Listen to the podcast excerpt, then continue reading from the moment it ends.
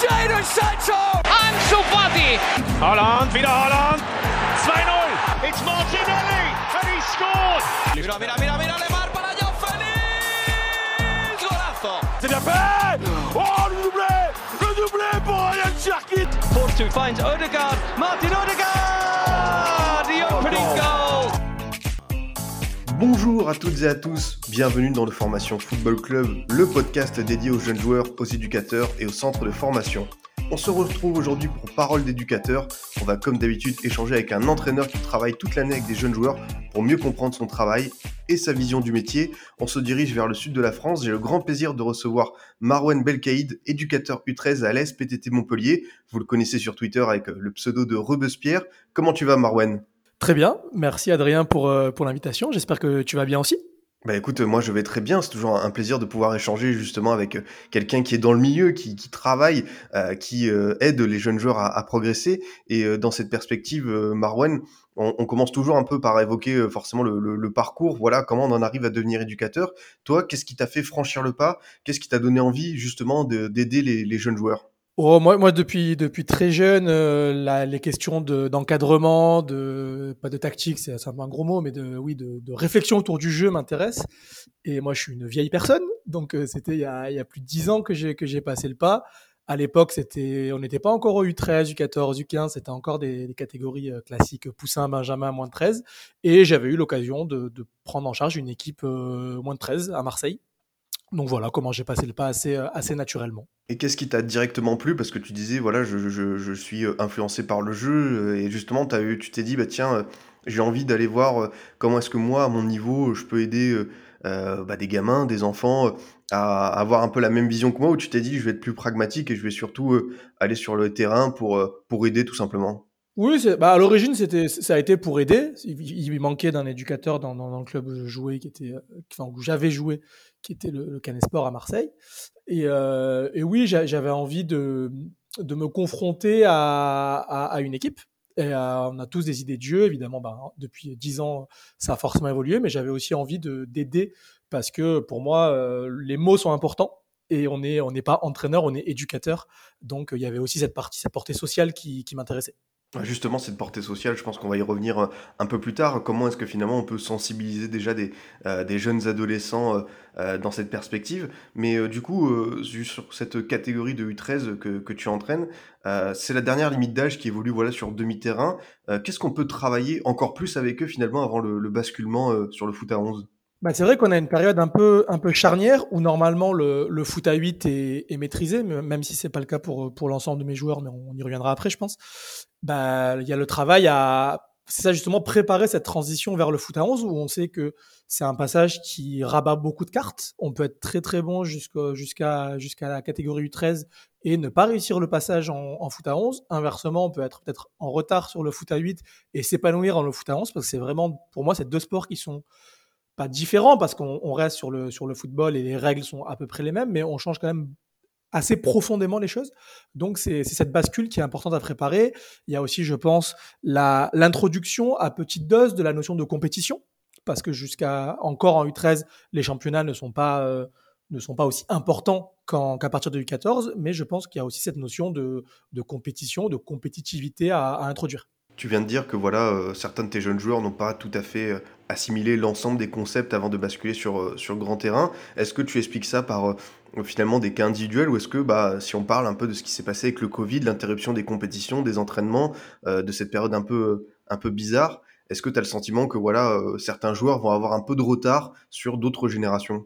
Je, pense que c'est une combinaison, une combinaison pardon, des, deux éléments. Il n'y a jamais une seule cause. Évidemment que l'année et demie Covid a pas aidé. On a quasiment eu deux saisons sans, sans, sans compétition.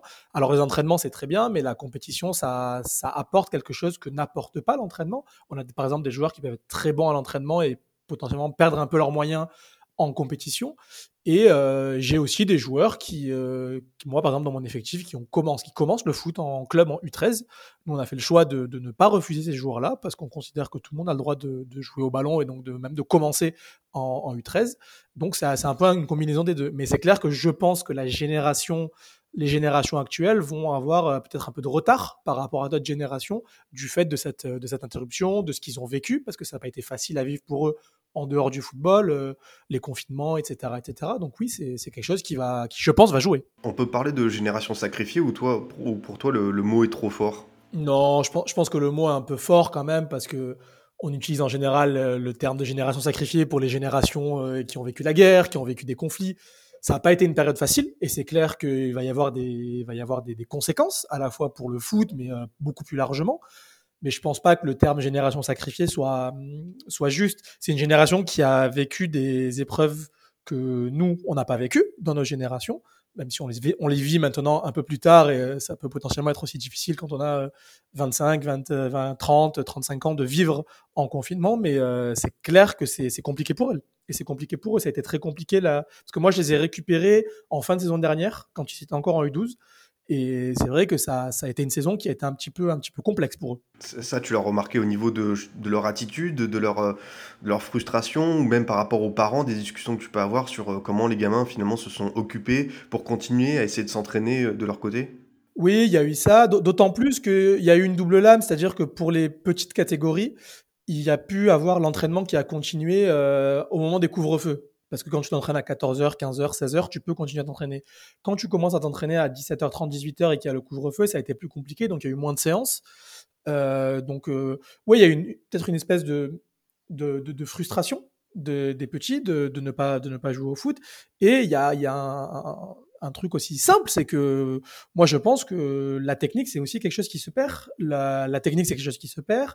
Le fait de jouer en compétition c'est quelque chose qui se perd. C'est pas la même chose. Quand bien même tu t'entraînerais tous les jours, c'est pas la même chose d'avoir un match euh, officiel ou pas. C'est pas c'est pas le sujet, mais d'avoir un match avec une adversité plus grande qu'à l'entraînement parce qu'on fait des oppositions à l'entraînement, mais c'est jamais. Euh, ou alors on essaye, mais c'est rarement aussi intense que dans un match. Et t'as pas les mêmes éléments qui vont surgir que dans un match. Et toi, du coup, tu essaies d'adapter une espèce de, méthode couée, de continuer à être positif parce que voilà, tu sens que qu'ils ont besoin de cette compétition, mais tu aussi tu dois pas les perdre euh, définitivement euh, avec cette crainte qu'ils arrêtent le football tout simplement.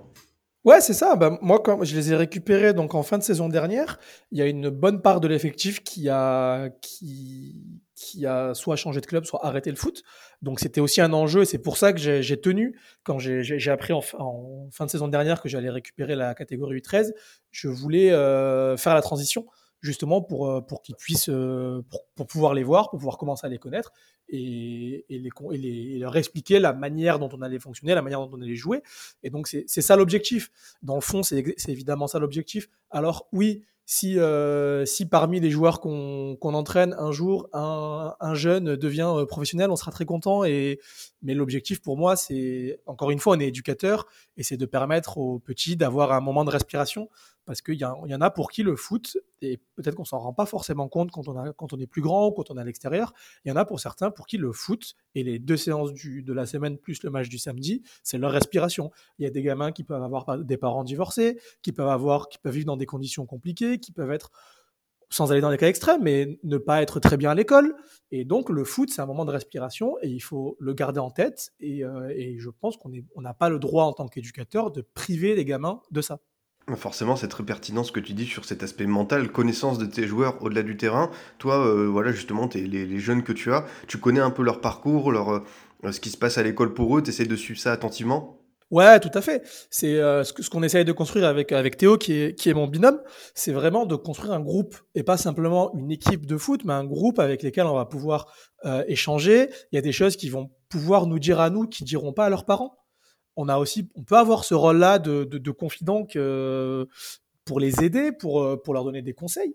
Et euh, c'est pour ça qu'on essaye vraiment de créer un groupe. Là, pendant les vacances, on va, on va, on va faire un, par exemple un barbecue euh, Ligue des Champions, deuxième semaine des vacances scolaires pour, pour partager avec eux. Et également, on essaye d'avoir des relations avec les parents Évidemment, ça, ça a un objectif d'être relativement tranquille et que les parents n'empiètent pas sur le travail qu'on fait, mais ça a aussi pour manière de, de récupérer des informations que les gamins nous donneraient pas forcément eux. Je prends un exemple tout con, mais euh, un gamin qui a euh, sport juste avant la séance et qui est fatigué va pas forcément me le dire. Parce que pour lui, pour lui, c'est synonyme de faiblesse. Mais si le, si le parent, le père, la mère me dit euh, sans que j'ai à lui dire évidemment derrière qu'il a fait sport avant et que c'est pour ça qu'il peut être fatigué, ben moi, sans que le joueur s'en rende compte, je vais pouvoir adapter ma séance à lui et à adapter ce que je vais lui demander sur la séance. Comment ça se passe justement? Ça c'est intéressant, euh, l'adaptation d'une séance pour un joueur un peu fatigué, c'est-à-dire tu vas, tu, vas, tu vas le voir individuellement, tu vas dire bah, tiens tu fais un rôle qui est peut-être un peu moins fatigant, comment ça se passe de manière concrète?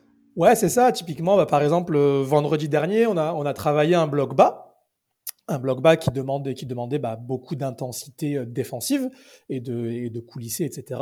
Et j'ai un de mes deux milieux qui euh, avait eu une séance de sport apparemment intense euh, avant, bah, plutôt que le mettre dans l'équipe qui travaillait ce bloc bas, parce que j'ai la chance que ça soit quelqu'un qui a une intelligence de jeu qui fait, qui comprend les choses, bah, je l'ai plutôt mis dans l'équipe qui attaquait pour pas qu'il ait à, trop être sollicité, parce qu'on a travaillé ça pendant, pendant 30 ou 35 minutes.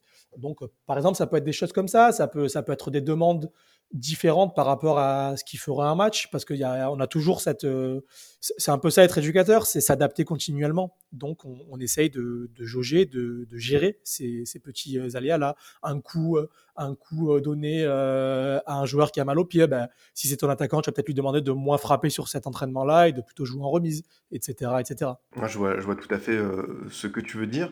Et pour continuer, bah voilà, on a commencé un petit peu à parler de ça. Tu me dis que tu travailles notamment le, le bloc bas sur la dernière séance. Est-ce que tu peux me dire un peu, c'est quoi toi ton projet de jeu? Qu'est-ce qui t'anime? Vers quoi tu as envie d'emmener tes jeunes joueurs? Alors, il y, a deux choses à, à différencier. Il y a ce qui m'anime moi et ce qui nous anime nous avec Théo et comment on aimerait jouer au ballon. Donc, comment nous on aimerait jouer, c'est plutôt une équipe qui va chercher haut l'adversaire et qui, les étouffe en jouant beaucoup sur les renversements de jeu quand on a le ballon et, sur le déséquilibre. Et après, il faut adapter ta vision du jeu avec le, les joueurs que tu as, le niveau auquel ils sont, le niveau de compréhension auquel ils sont, etc., etc. Et c'est quelque chose qui est vraiment important et que on tendance à soit oublier, soit à ne pas connaître quand, quand, on fait, par exemple, quand il y a certains comptes qui font des analyses euh, tactiques sur Twitter, être confronté au terrain et, euh, et, avoir à s'adapter, parce que c'est ça en fait, être, être éducateur, être entraîneur, c'est s'adapter continuellement au matériel, même si le, le terme n'est pas, est pas, est pas très heureux, mais aux joueurs que tu disposes. Donc moi, nous, ce comment on veut jouer, c'est d'aller chercher haut, c'est ce qu'on a, ce qu'on a essayé de leur, de leur transmettre et de mettre en place. Ça progresse et c'est en train d'être, d'être, d'être de plus en plus intégré. Mais il y a encore des difficultés. On est, on est encore vulnérable, par exemple, sur, sur transition offensive-défensive. Ce qui fait que on, a à s'adapter. Et quand je parlais de bloc bas, c'est évidemment pas un football qui personnellement me plaît quand je regarde, quand je regarde des matchs ou un football que j'ai envie de mettre en, de mettre en place. Mais spécifiquement ce bloc bas et ces transitions rapides, on l'a travaillé pour jouer contre une équipe spécifique. Parce que, donc, euh, pour un peu expliquer comment fonctionnent le, les U13 dans le district de l'Hérault, on a d'abord une phase de brassage. Donc là, on vient de la terminer le week-end dernier. Et dans cette phase de brassage, donc nous, on s'est inscrit en niveau 1 et c'est savoir si tu te maintiens en niveau 1 ou pas. Et dans cette phase, bah, il y a certaines équipes, euh, l'entente Saint-Clément-Montferrier, pour, euh, pour ne pas la citer, qui est un des, un des gros clubs de l'Hérault, on, les avait dans la poule. Et donc, le la première journée de brassage, donc le, week-end du 2 octobre, on les a joués en essayant d'aller les chercher haut, d'aller les presser, et c'était pas possible. Et on s'est, on a pris, on a pris 15-0. Très simplement, on a pris 15-0 parce que c'était pas, c'était pas jouable. Et, je, et donc on s'est adapté, et on, a essayé de s'adapter, de créer ce bloc bas pour ce match spécifique.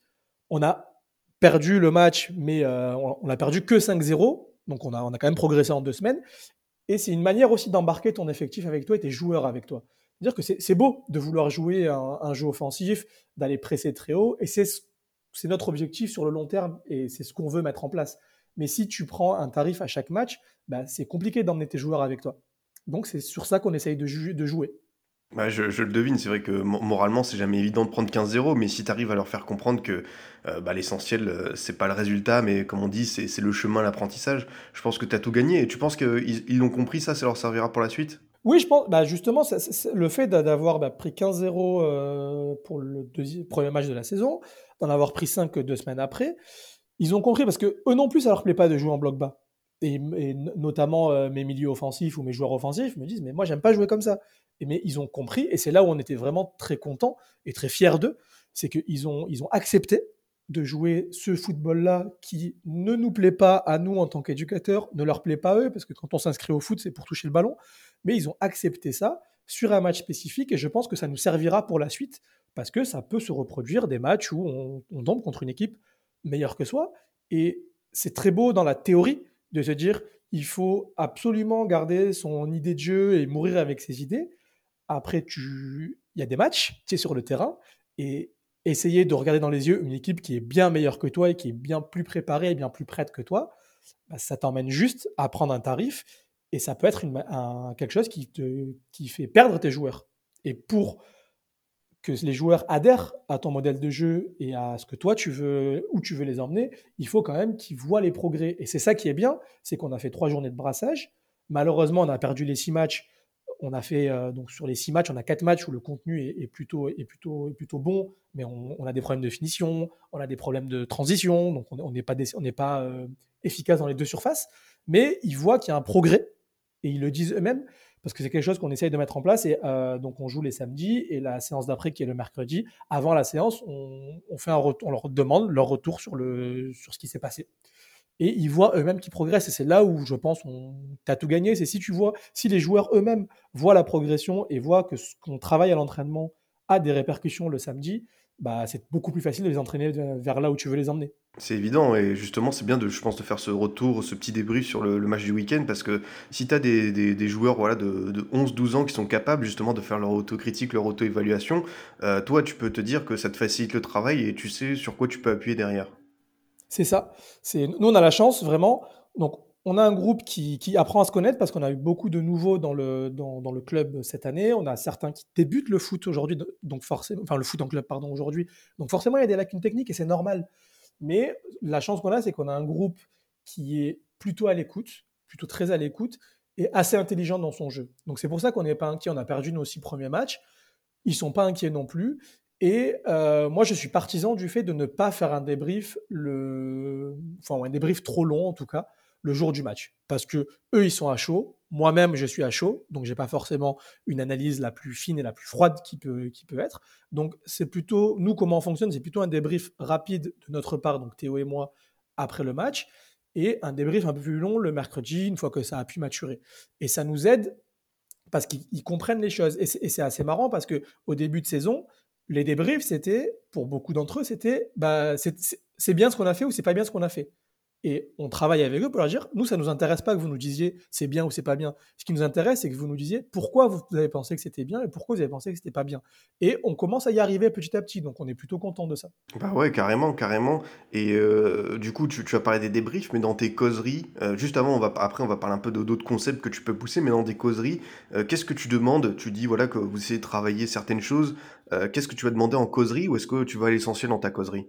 Alors, comment on fonctionne, nous, c'est le. On travaille la semaine pour ne pas avoir à beaucoup parler le week-end. Moi, sur le, un bord terrain, je ne parle pas beaucoup, à part euh, vraiment à la marge pour replacer quand, le, placement n'est pas bon.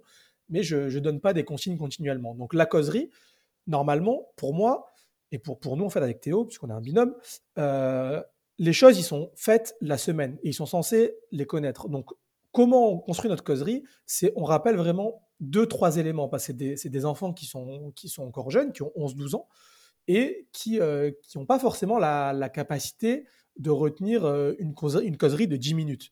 Donc on va axer sur deux, trois éléments qui nous, sont, qui nous paraissent très importants par rapport à ce qu'on a travaillé la semaine, pour leur dire, ben voilà, on a travaillé, par exemple, si une semaine on a, on a joué sur les renversements de jeu et la communication entre, entre, entre coéquipiers, on va juste rappeler, ben voilà, on sait qu'il faut on veut jouer comme ça, il faut qu'on communique sur le terrain, et ça s'arrête là. Juste une histoire de les motiver et de rappeler très très très simplement, tactiquement, comment, comment on va travailler, mais on fait pas de causerie qui dure 20 minutes parce que ça, pour moi, ça n'a pas de sens à cet âge-là. Je, le devine totalement. Et euh, dans cette catégorie, quels sont les concepts où tu vas essayer d'aller le plus loin possible? On a commencé un peu à l'évoquer, mais euh, voilà, est-ce que tu penses que tactiquement ils sont mûrs, par exemple, bah, pour évoquer euh, pleinement le pressing, le contre-pressing Est-ce que tu m'as dit que tu voulais jouer assez haut justement sur certaines rencontres Est-ce que tout ça, ils arrivent à l'assimiler à leur âge? Bah, ça, peut être un petit peu compliqué et, c'est sans doute l'erreur qu'on a faite au, début de saison, c'est de, de, de, travailler trop de concepts à la fois. Et de, et, ouais, c'est une erreur qu'on a faite, mais je pense oui que peut-être pas, peut-être que le contre-pressing, euh, théoriquement c'est compliqué, mais simplement de dire qu'une fois qu'on perd le ballon, on ne regarde pas les papillons ou on n'est pas dépité parce qu'on a perdu la balle et on essaie d'aller le récupérer le plus rapidement possible. Donc on va pas l'appeler contre-pressing ou gegen-pressing, mais on va construire nos exercices de telle sorte qu'ils le fassent naturellement. Le, nous, on essaye de, de, travailler à la fois tactiquement et techniquement. Il y a des, il y a des concepts évidemment qui sont plus compliqués que d'autres, mais là, en ce moment, par exemple, on travaille sur la, la compacité du bloc parce que c'est un des sujets, un des problèmes qu'on a eu, que ce soit offensivement ou défensivement, on a des lignes qui sont trop distendues. Donc, par exemple, sur ces sujets-là. Après, ce sur quoi on travaille, c'est vraiment, et c'est ce qu'on leur a expliqué, ce qu'on leur dit régulièrement, nous, on travaille vraiment sur le moyen et sur le long terme. C'est-à-dire qu'on est dans une catégorie particulière où, à partir de décembre-janvier, on va commencer à travailler le foot à 11. Donc, on essaye de travailler dans l'optique de ce passage au foot à 11. Et donc, des concepts comme, comme le pressing, comme le fait de jouer en bloc bas. Et on a, pour être tout à fait honnête, on a été surpris qu'ils acceptent de jouer comme ça et qu'ils l'appliquent aussi bien, en tout cas l'animation sans ballon de ce bloc bas. Avec ballon, ça a été un petit peu plus compliqué, mais on l'a travaillé qu'une semaine, donc c'était normal. Mais donc oui, c'est des, sujets. Moi, je, pense, et c'est une chose qu'on leur répète assez régulièrement, que si on s'adresse à eux comme des petits adultes, bah, ils se comporteront comme des petits adultes. Si on les traite comme des gamins ou comme des minots, ils se comporteront comme des minots je pense qu'ils sont capables de travailler ces sujets-là. Après, évidemment que ça ne sera pas parfait, évidemment qu'il va y avoir des failles et qu'il faut travailler et travailler. C'est qu'en, répétant les exercices que ça peut, ça peut fonctionner. Mais je suis à, peu près persuadé que même à cet âge-là, on peut euh, commencer à travailler sur des sujets tactiques euh, assez poussés. Bah, bah ouais, totalement. Et même tu, tu sens chez eux cette espèce de curiosité tactique, euh, d'essayer un peu de se challenger, de comprendre euh, ce que tu leur demandais. Voilà, euh, on parle quand même de, de, de tout jeunes joueurs, hein, 11-12 ans, de, de préadolescents, mais tu remarques quand même cette espèce d'éveillement à des notions supérieures pour aller ensuite s'aguerrir sur grand terrain. Ouais, je pense qu'ils vont pas utiliser les termes qu'on utilise nous, évidemment. Ils vont, ils vont pas parler de Enfin, ils vont pas parler de coulissage quand on parle de défense, ils vont pas parler de, contre-pressing ou même de pressing, mais euh, il y a cette, euh, cet éveil et cette curiosité, elle est présente. Et nous, on essaye, et c'est notre rôle aussi, je pense, de, de faire à la fois qu'elle soit éveillée et qu'elle grandisse.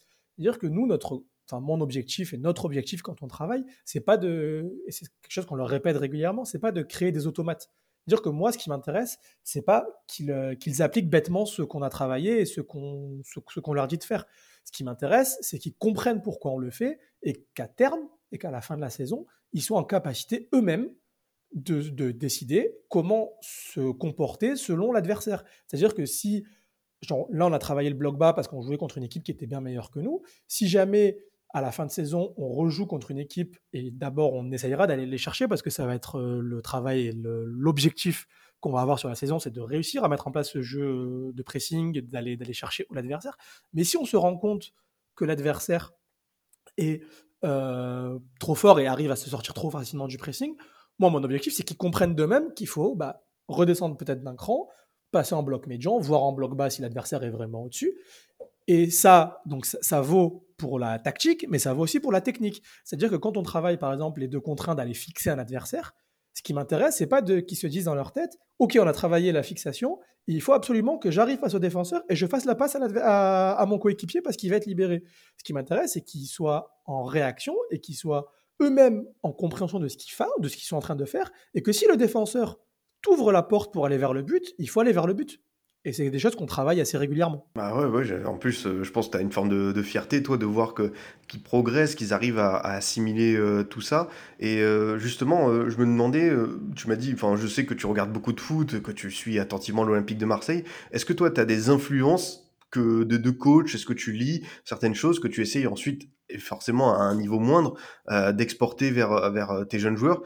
Quels sont un peu les, les coachs voilà, que tu suis attentivement pour développer ta pensée, toi, d'éducateur? Oui, évidemment, je, pense comme, tout éducateur, on a, tous nos influences. Moi, je, suis beaucoup, bah, j'ai beaucoup été influencé par Bielsa quand il, son passage à son passage à l'OM. J'ai l'humilité de dire qu'il m'a réappris le, football parce que j'ai complètement changé de, paradigme footballistique euh, après son passage. Dernièrement, je, suis plutôt, euh, donc je, regarde pas mal la Bundesliga parce que le football allemand est un football qui, m'intéresse beaucoup. J'aime beaucoup la réflexion qu'il y a autour du jeu de, toute la nouvelle école allemande, la, des théoriciens allemands, notamment bah, c'est Ralf Rangnick, un peu le, papa de tous ces, de des Tuchel, des, Klopp, des, Nagelsmann. Et euh, j'ai ces influences-là. qui, qui m'inspire évidemment, notamment par exemple sur, la question du pressing. J'aime beaucoup euh, Nagelsmann qui, euh, qui déclenche un pressing quand un joueur cible est trouvé. Par exemple, c'était notamment à Leipzig, il, il utilisait ça, il, le fait un peu moins au Bayern, mais à, Leipzig, c'est quand un joueur euh, latéral était touché qu'il euh, qu'il déclenchait le pressing. C'était un, peu le, fameux bouton appuyé qui déclenche le pressing. Donc c'est des choses sur lesquelles on essaye de travailler, évidemment à notre niveau, parce que parce qu'on va pas se mentir, euh, on peut pas peut pas travailler avec des gamins de 11-12 ans comme euh, travailleraient des, entraîneurs professionnels avec l'effectif de Leipzig ou du Bayern. Mais je, ouais, je suis plutôt de cette de, cette école-là, on va dire, d'aller chercher très haut l'adversaire, d'assumer le déséquilibre. Et c'est sur ce sur quoi on essaie de travailler. Pas forcément avec réussite pour le moment parce qu'on a du mal à finir nos actions, mais, euh, mais plutôt ces influences-là. C'est justement, c'est bien de prendre l'exemple du, football allemand parce que voilà, ce sont des entraîneurs qui ont une approche extrêmement moderne, voire euh, technologique, avec beaucoup d'innovation. Alors, est-ce qu'à ton niveau, toi, euh, t'es, t'es curieux justement de l'utilisation de, la data, des statistiques? Ou euh, forcément, dans un club amateur, c'est difficile de l'appliquer, mais est-ce que c'est quelque chose qui te parle, toi? Oui, je, suis curieux. Après, après je, me, je, me, méfie toujours. Enfin, pas je me méfie. Je, trouve que malheureusement, souvent, la statistique est utilisée à, mauvais escient. Elle est utilisée pour fonder l'analyse, souvent, très souvent, je trouve. Au moins sur Twitter, au moins dans, les discussions qu'on peut avoir. Je parle pas des clubs professionnels, évidemment. Je parle du microcosme qui, entoure le football, même dans les médias. Alors que je pense que pour moi, la, statistique est un, est un outil qui, qui permet de soutenir une analyse. C'est-à-dire qu'il je pense, après, je me trompe peut-être, hein, j'ai pas la prétention de, de, détenir la vérité, je pense qu'il faut toujours partir de ce qu'on voit sur le terrain et remonter pour, pour euh, confirmer ou infirmer ce qu'on a vu sur le terrain. Et euh, évidemment, dans un, dans un, club amateur, c'est compliqué d'utiliser la statistique parce que euh, parce que j'ai pas le temps d'utiliser tout ça. Je sais qu'il y a des clubs qui le font et qui le font, qui le font, qui le font plutôt bien. Mais, euh, mais oui, c'est, tant, que ça, tant que ça demeure un outil et que ça ne devient pas l'alpha et l'oméga, la statistique, c'est bien. Parce qu'après, la statistique dans le foot comme ailleurs, un chiffre, on peut lui faire dire ce qu'on veut. Et c'est, ça qui, qui, peut, qui peut parfois être dérangeant. Euh, je pense par exemple aux expected goals.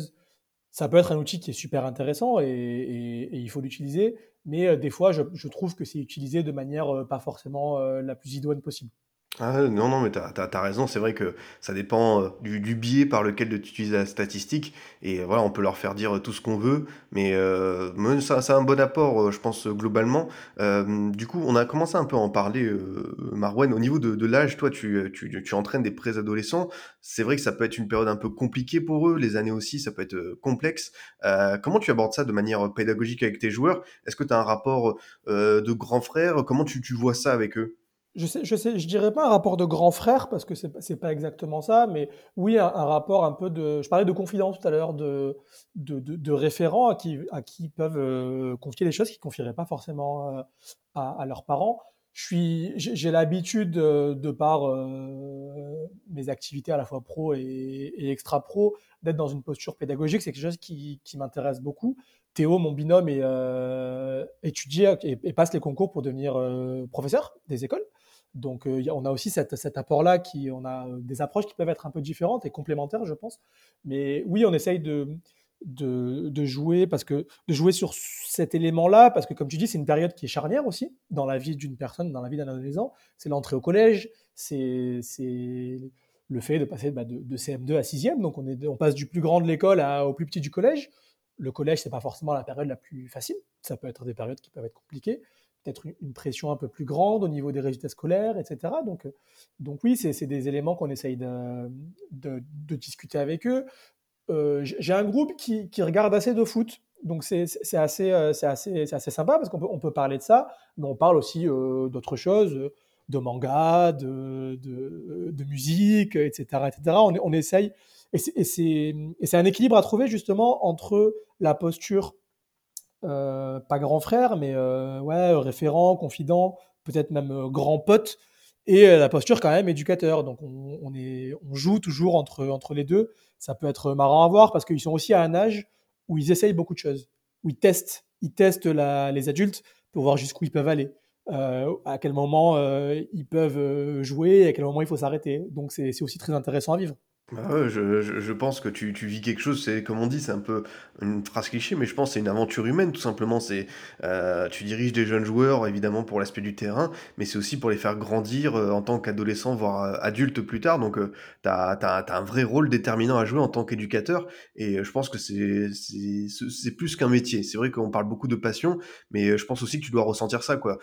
cette espèce d'aspiration de les aider, de les emmener le, le plus loin possible. Ouais, c'est ça, c'est que moi, j'ai souvent coutume de dire quand, quand je parle de, des équipes que j'entraîne, si à la fin de la saison, on n'a pas gagné tous les matchs, c'est pas grave. Mais si à, si à, la fin de la saison, euh, j'ai échoué dans la petite pierre à l'édifice de, de l'éducation, de, de, puisqu'on est éducateur, du groupe que j'ai, bah là, c'est un peu plus grave. Moi, mon, je serais super ravi, super content si à la fin de la saison, les 17 joueurs de l'effectif avec qui on est parti, euh, sont encore là à la fin de la saison. Parce que ça, voudrait, ça voudra plus dire pour moi que si j'ai gagné tous mes matchs. Parce que ça voudra dire que on a réussi à, gérer un groupe assez conséquent, avec une notion de concurrence, parce qu'on peut prendre que 12 joueurs euh, par match. Donc il y a aussi une gestion de groupe à avoir. Et c'est, pour moi, c'est limite, c'est aussi important en tout cas que leur apporter des, des, connaissances tactiques, des connaissances techniques. C'est aussi, on forme, comme j'ai dit, des individus, c'est une aventure humaine et les, les, on, forme des futurs adultes en fait. Et on ressent de manière très très très euh, limitée un petit peu ce que peuvent ressentir les profs à l'école, parce que eux les ont toute la journée et ont souvent des classes plus, plus conséquentes qu'un groupe de, de, joueurs de foot. Mais donc on a, on, a aussi cette responsabilité-là. Et, euh, et c'est pour ça que c'est très important de se rappeler qu'on est éducateur, qu'on n'est pas, euh, qu'on n'est pas Mourinho, qu'on n'est pas Guardiola, qu'on n'est pas Sampaoli, et qu'il y a toute une toute une approche humaine à avoir que les entraîneurs pro doivent avoir aussi. Mais nous encore plus, parce que comme je, comme disais en début d'émission, euh, peut-être que pour un gamin, c'est sa, sa, seule respiration, le foot. Et on n'a on pas le droit, on n'est personne pour le priver de ça. Bah, moi, je te rejoins euh, totalement. Et euh, on l'a dit un peu en début d'émission, voilà, pour ceux qui te connaissent sur, euh, sur Twitter, tu es quelqu'un d'engagé, tu es extrêmement impliqué voilà, dans, dans les luttes sociales, dans la lutte contre la discrimination. comment est-ce que toi, tu essaies de transmettre ça à tes joueurs, justement, ce message un peu d'ouverture d'esprit, de, tolérance? Comment ça se passe au, quotidien? Bah, Déjà, ça se passe, je, pense que la manière dont on joue peut aider. C'est-à-dire que d'essayer de, de, de, jouer de manière collective, solidaire et de de pas dire c'est la faute d'un tel, c'est la faute d'un tel, euh, on n'a pas gagné parce que parce qu'un tel a raté ou parce que le gardien a pris un but. Ça commence par là déjà. Et après, là où on essaye aussi de leur euh, de, les, de, leur inculquer ces, ces valeurs-là, c'est euh, bah, dans la vie de groupe. C'est-à-dire que je te disais tout à l'heure qu'on a des joueurs qui débutent le foot aujourd'hui, on a des joueurs qui sont peut-être en retard techniquement. Bah, de pas se moquer de ces joueurs-là, de plutôt chercher quand on est meilleur à tirer vers le haut les gens qui sont un peu en retard et de leur faire comprendre que c'est que collectivement qu'on se sortira. Et c'est, c'est, je pense que c'est la meilleure manière de, de, transmettre ces, ces valeurs-là sans faire du, du, lavage de cerveau quoi que ce soit. Évidemment que, évidemment qu'on parle pas de, lutte sociale et de, et de lutte politique euh, dans nos entraînements, mais le foot est politique à partir du moment où la politique est la vie de la cité, si on prend la définition noble de la chose, bah, il n'y a pas grand-chose de plus politique que le football, en fait. Puisque le football est le sport le plus populaire de ce pays, qu'il y a des euh, millions de petits euh, qui tapent le ballon euh, régulièrement sur des terrains de foot ou ailleurs. Donc il n'y a pas grand-chose de plus politique que le football. Ah bah c'est sûr, moi c'est pas moi qui vais te dire le contraire au niveau des, enjeux sociétaux, politiques liés au football, mais, mais je pense que c'est bien justement de véhiculer ça à travers des jeunes joueurs pour comprendre que, tu l'as dit, le, football, ça peut être une respiration pour eux dans un, dans un quotidien pas toujours évident, mais ça peut être aussi un moyen voilà, de, de, tendre la main vers euh, des camarades euh, auxquels forcément ils n'auraient pas pensé euh, dans la cour d'école. Bien sûr. Et puis, c'est, c'est... il y avait un tweet là récemment qui, posait la question de. qui disait Pour vous, c'est où les lieux où les classes sociales sont les plus mélangées? Et finalement, il n'y en a pas tant que ça des lieux où les classes sociales, où, tu rencontres des gens qui ne te ressemblent pas forcément. Moi, il y a la JAPD, il y a les tribunes populaires des stades de foot, et il y a les clubs de foot. Les clubs de foot, les clubs de jeunes, où, comme tu dis, on rencontre des gens qu'on n'aurait pas forcément rencontrés dans la, dans, dans la vie de tous les jours. Et c'est plutôt qu'en faire une, une faiblesse, je pense que moi, c'est une richesse. Et ça permet aussi de s'ouvrir au monde. De, quand tu parlais de tolérance, il y a, il y a la tolérance à l'égard des erreurs de ses coéquipiers, il y a la tolérance à l'égard de l'arbitre. C'est un une des choses sur lesquelles euh, on est euh, intraitable, c'est que euh, on parle pas à l'arbitre, peu importe. Et je, pense aussi que c'est une manière de, leur inculquer des manières de se comporter qui servent évidemment sur le terrain, mais qui servent aussi ailleurs.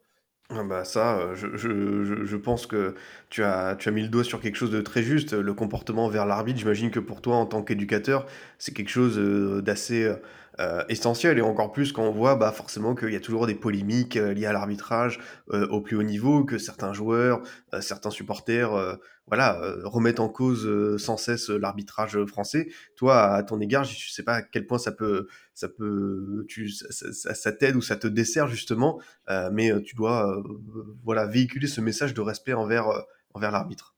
Moi, j'étais arbitre en plus, donc, euh, j'ai la double casquette.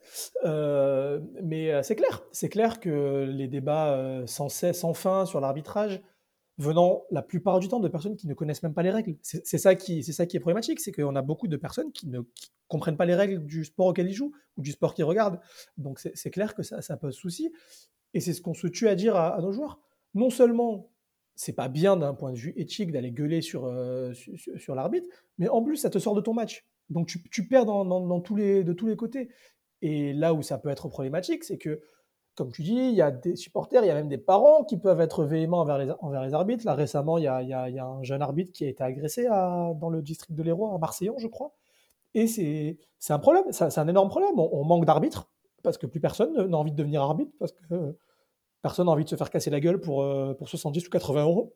Donc c'est clair que c'est on parlait d'éducation, on parlait d'être éducateur, ça passe aussi par là. Ça passe évidemment être tolérant au sein du groupe, de, pas, de, respecter la, de respecter la discipline dans le groupe et d'être tolérant avec ceux qui sont un peu moins bons, ceux qui sont un peu en retard, mais également avec les adversaires, également avec l'arbitre, également avec les parents adverses.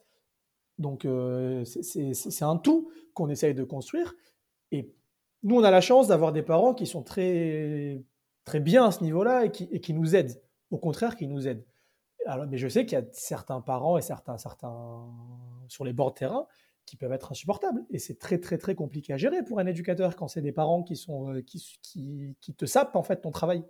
Ah, t'as remarqué ça, toi, des, vraiment des parents au bord du terrain qui sont voilà, difficiles à gérer, qui bah, forcément pensent que leur gamin c'est le meilleur et qui, voilà, dès qu'on touche à lui, dès qu'on le remplace, ils deviennent un peu, un peu hystériques. T'as remarqué ça, toi, à ton niveau?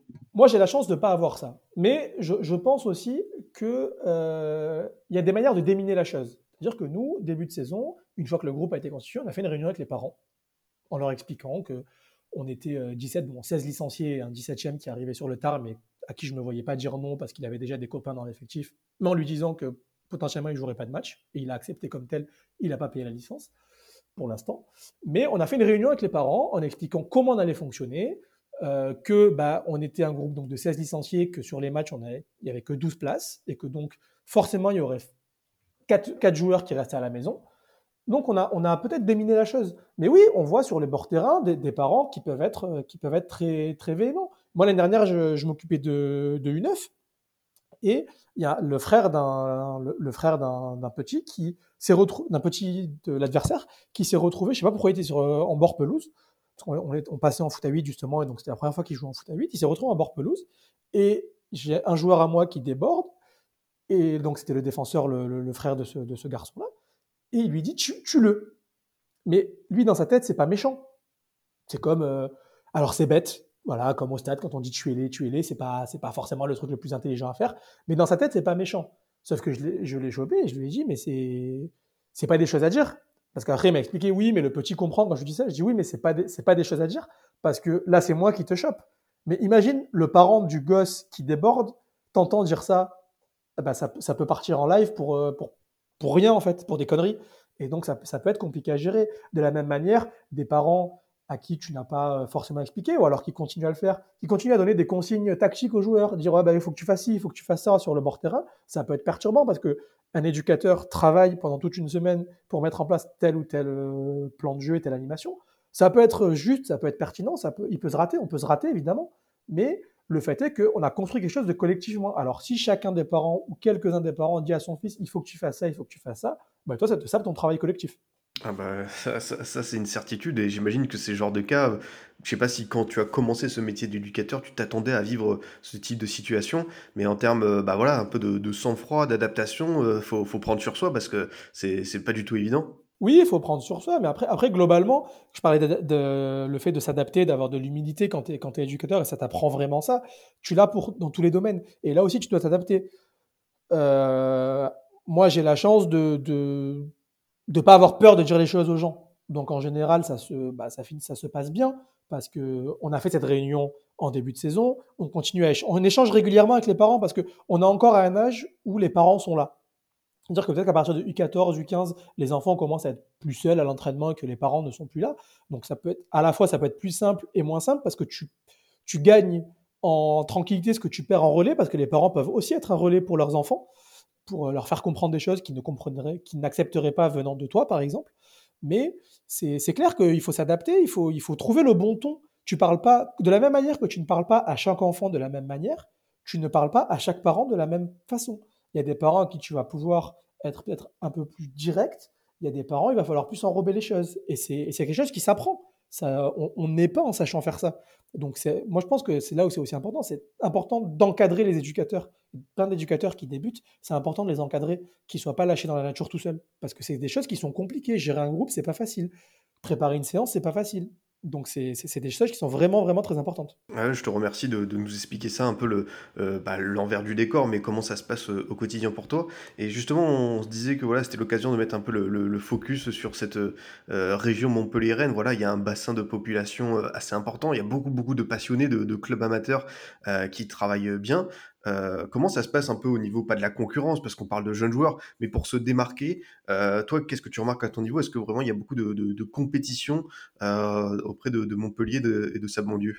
Moi, j'ai la chance d'être dans, des catégories où il n'y a pas encore de la concurrence exacerbée, on va dire. C'est-à-dire que moi, j'ai pas pas eu de soucis encore enfin, j'en ai eu un, je vais, je vais revenir juste après, mais donc pour le moment, ça se passe plutôt bien et je pense que comment les clubs fonctionnent bien, c'est une espèce de cercle vertueux. C'est-à-dire que souvent, quand tu arrives à avoir une équipe U15, U16, U17, U18, voire plusieurs de ces catégories qui sont à un niveau régional, ça va te permettre d'attirer des joueurs plus tôt. Parce que les gens vont se dire, bah, le club fonctionne bien, donc si je suis directement dans ce club-là, si mon, fils ou si, euh, mon fils ou ma fille d'ailleurs, parce qu'il y a aussi, euh, on a spécifié d'avoir nous la meilleure équipe, c'est une équipe féminine dans notre, dans notre club, on, peut, on pourrait revenir peut-être un petit peu après. Euh, si les clubs fonctionnent déjà bien, bah, il y a la possibilité d'aller jouer en régional une fois qu'on passe en U14, en U15, en U16. Donc je pense qu'il y a une espèce de cercle vertueux qui se met en place. Et après, bah, c'est une question aussi de bassin de population, d'installation. C'est-à-dire que y a, donc je parlais de Montferrier tout à l'heure, qui est un, des clubs qui fonctionne bien. C'est un club qui est un peu seul sur sa zone. C'est une entente entre, deux, entre deux villages. C'est un village à Montferrier, mais qui a quasiment toutes ses équipes en régional. Ce qui fait que tu as une, dynamique qui fait que bah, les joueurs viennent, les éducateurs les plus compétents ont envie d'entraîner dans, ce club-là, etc., etc. Après, au niveau de la concurrence, il n'y en a pas, mais j'ai eu le cas d'un club qui, euh, donc c'était en début de saison, un joueur qui était en U12 dans mon club l'année dernière, qui, pour des raisons familiales, avait dû changer de club et s'était inscrit dans un autre club. Et finalement, je passe les détails, mais finalement, il est revenu dans notre club. Ah ben, le club en question a euh, traîné des pieds pour le libérer et pour accepter sa mutation, demander de l'argent, euh, donc pour un gamin de 12 ans, ou de même pas 12 ans, parce qu'il n'a pas encore 12 ans. Et moi, j'étais euh, j'étais un peu, un peu énervé, un peu courroucé, et ça s'est terminé en, en prise de tête au téléphone, parce que en fait, ils ont, ils ont empêché un gamin de jouer sur euh, une des journées de brassage. Moi, ce que j'accepte pas, c'est que c'est qu'on empêche un gamin de jouer. Après, euh, avec, avec les, les joueurs que j'entraîne, l'année dernière, j'ai été très clair, il y en a qui sont partis, et je leur dit, moi, je, re- moi je, on retient je retiens personne. La seule chose que je demande, c'est de l'honnêteté, et de me dire, ben voilà, je vais faire des, tests ailleurs, et si tu vas faire des tests ailleurs, bah, si c'est pour aller dans un meilleur club, si c'est pour rejoindre tes, tes potes, si c'est peu importe la raison, bah tant mieux. Enfin, moi, mon intérêt, c'est que les gamins soient heureux. Je suis pas dans la logique. euh, je dirais peut-être pas ça si j'avais une U15 régionale. C'est pour ça qu'il faut. Notre discours dépend de là où on est positionné, de la position qu'on occupe. Si demain j'ai une équipe en U15 ou en U16 régionale, peut-être que mon discours sera pas le même et que je serai un peu plus véhément sur des joueurs qui, sur des équipes qui viennent voler entre guillemets des joueurs euh, de mon équipe. Mais moi, mon intérêt, c'est que les joueurs jouent. Donc, euh, si ça, tant qu'on est honnête avec eux et tant qu'ils sont honnêtes avec nous, bah, et c'est ce qu'on essaie de créer justement, ça fait partie de ce qu'on disait tout à l'heure sur euh, les valeurs qu'on essaie de transmettre, la confiance, l'honnêteté, bah, avoir la confiance de me dire, bah voilà, moi j'aimerais, je vais, faire un essai ailleurs, bah, va faire un essai ailleurs, et si, et tu es pris et si tu considères que ça sera mieux dans ce club-là, bah, je serai le premier content pour toi. Donc c'est ce qu'on essaie de mettre en place. Mais après, il y a certains clubs qui, qui, ont des pratiques qui pour moi ne sont pas, ne sont pas respectueuses. Et c'est un club, pour le coup, qui fonctionne plutôt pas mal, qui a des équipes en régional, qui, qui a une équipe senior dans une, dans une bonne catégorie. Je ne vais pas te dire le nom du club, mais voilà, et, ça s'est fini en, en, vraie prise de tête au téléphone et en cri parce que, parce que, parce que je trouve ça euh, inacceptable personnellement. Ah bah écoute, euh, merci pour cet exemple. Euh, voilà, ce qui illustre des fois les difficultés. Je sais qu'il y a un livre qui est sorti sur les hors-jeux du football français qui, parle justement de, ces problèmes voilà, de concurrence au sein des clubs amateurs, de, parfois des difficultés. Et mais même à toi, tu peux nous en parler. C'est bien aussi d'illustrer, je pense, certains mots du football français à cette échelle-là. Ouais, donc c'est clair qu'il y, a des mots dans un peu de, prédation dans les différents euh, dans le foot amateur et c'est un peu la, jungle dans le sens où euh, les clubs euh, qui ont un centre de formation vont aller piquer des joueurs au niveau 1,5 de la, de la région. ces clubs-là vont aller piquer plus bas, etc., etc. Et en bout de chaîne, on se retrouve finalement avec des, des joueurs à qui on dit bah non, vous pouvez pas jouer au foot parce que en U12, en U13, on considère que si tu n'as pas joué au foot avant ou que tu n'as pas un certain niveau, c'est plus bon et c'est fini pour toi. Et je trouve ça dommage parce que, comme, on disait, bah, le foot, c'est un vecteur social hyper important. Et nous, bah, on a fait le choix, et on n'est pas les seuls. Je sais qu'il y, a Ben, mon acolyte des, missions sur le grand soulèvement, qui, est dans la même, la même situation à Château-Gombert, à Marseille, qui, on accepte des joueurs qui commencent le foot parce que Évidemment que, évidemment que c'est plus gratifiant peut-être d'avoir une équipe de régionale et de, de bien jouer et de et d'avoir tes préceptes qui sont plus facilement euh, mis en, mis en place. Mais il y a aussi une autre chose, c'est que c'est plus facile d'aller voler des joueurs que d'en former. Donc c'est extrêmement facile à partir du moment où tu as une structure qui fonctionne bien, d'aller piquer des joueurs dans des clubs qui n'ont pas d'équipe en régionale euh, dans les grandes catégories ou qui sont un peu moins structurés. Mais je pense que c'est aussi moins, moi je trouve que c'est moins gratifiant, qu'il y a, il y a moins de, c'est moins intéressant. Moi je préfère euh, partir avec des joueurs euh, un peu plus moyens, un peu, un peu moins bons, et les faire progresser, les voir progresser, voir qu'ils sont contents de progresser, voir qu'ils sont euh, reconnaissants qu'on leur ait donné leur chance, qu'on les, qu'on les aide à progresser, et bah, pourquoi pas? Je ne vais, vais, vais pas mentir. Si, si demain un des joueurs avec qui, que j'ai entraîné parvient à intégrer un centre de formation, je serai très content pour lui mais je me dirais pas c'est grâce à moi parce que ce ne sera pas que grâce à moi, je serai une brique dans l'ensemble de, son, parcours. Après, je tiens ce discours peut-être parce que j'ai une équipe U13 euh, et si demain j'ai une équipe U15 euh, ou U16 régionale, j'aurai pas le même discours parce que le discours qu'on tient est fonction de la position qu'on occupe, du contexte et du contexte dans lequel on évolue. Mais je, j'ose espérer que je ne changerai pas d'avis si jamais je me retrouve à entraîner une telle équipe. Ben écoute, merci pour euh, ces précisions. Et tu l'as dit précédemment, et c'est bien, je pense aussi de mettre en, lumière ça, à la SPTT Montpellier, vous avez une équipe féminine euh, extrêmement performante, euh, notamment au niveau de, la formation. Donc voilà, est-ce que tu peux un peu nous en parler? Parce que le développement du football féminin, c'est un des grands thèmes de ces derniers mois, de ces dernières années. Et comment ça marche aussi au niveau du football amateur, je pense que c'est pas mal de mettre ça en lumière.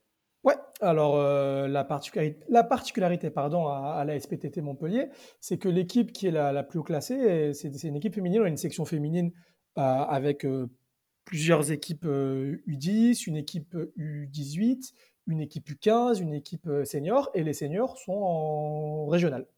C'est-à-dire qu'ils sont, sont au niveau régional, donc c'est le niveau juste en dessous de, la D2. Et, et chaque année, c'est une, des meilleures équipes euh, de la, de la région euh, Occitanie. Et chaque année, quasiment, ils, arrivent à finir champion de, de régional et ils jouent régulièrement le barrage pour accéder à la D2. Pour le moment, ils n'ont pas réussi à, y accéder, mais, euh, mais, mais, on a bon espoir, on a bon espoir d'y arriver. Et c'est important parce que c'est vrai que le, le foot féminin a, a connu peut-être un essor au moment de la, de la Coupe du Monde 2019 il est peut-être un peu en recul actuellement. Ça peut être compliqué. Récemment, euh, enfin il, y a il y a moins de deux semaines, on a fait une émission avec, avec Ben sur le grand soulèvement à propos du football féminin justement et de comment accueillir les, les, filles dans les clubs de foot. Et on a, la, enfin, on a la chance, on a la particularité en tout cas nous à la SPTT d'avoir une équipe féminine qui fonctionne bien, qui est bah, l'équipe Fagnon du club.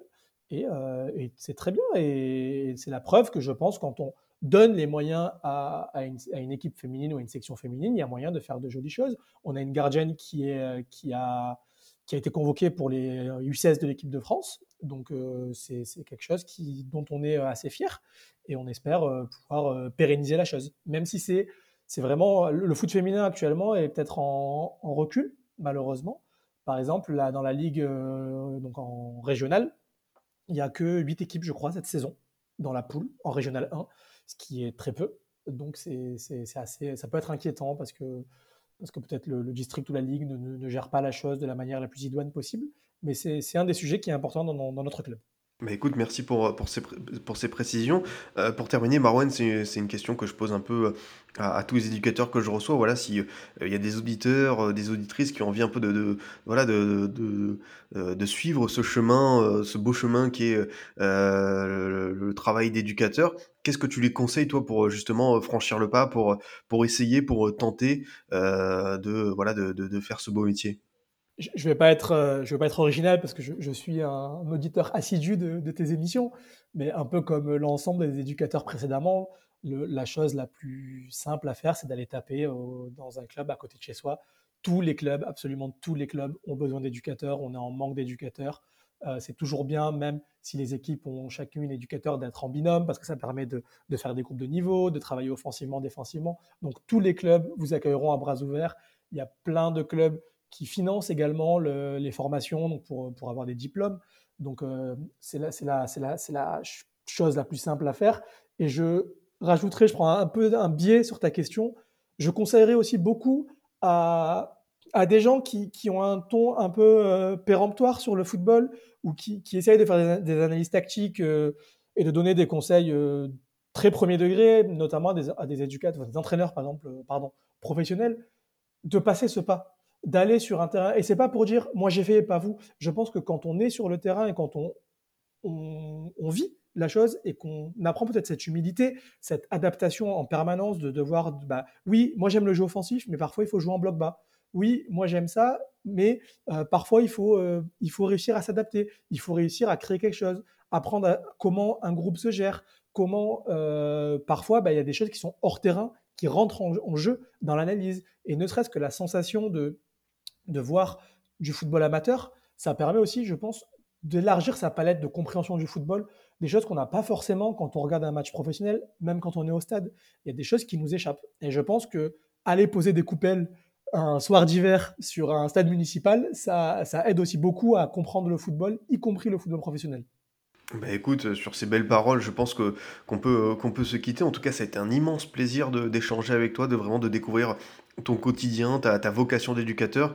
Euh, voilà, moi j'ai pris beaucoup beaucoup de plaisir. J'espère aussi que pour ceux qui écouteront ce podcast, ce sera pareil, et je pense que ce sera le cas d'ailleurs.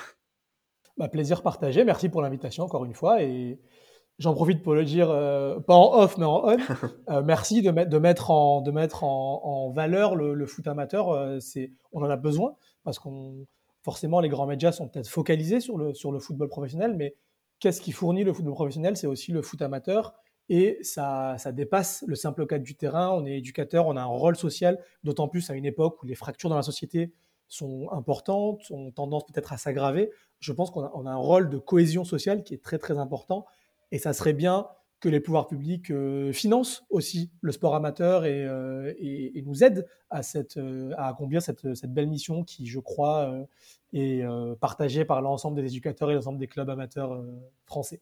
Bah écoute, euh, merci, merci pour euh, euh, la, la, dédicace et c'est toujours forcément un, un plaisir de voilà de pouvoir mettre en lumière justement ce que vous faites à votre niveau dans les clubs amateurs et voilà on continuera dans le formation FC à justement mettre mettre l'accent sur ça. Merci beaucoup Marwen d'être venu dans, dans formation FC. De mon côté, chers auditeurs, je vous dis à bientôt pour un autre numéro. Vous pouvez toujours nous écouter sur Deezer, Spotify, SoundCloud, iTunes et Google Podcast. À très vite pour une nouvelle émission du Formation Football Club.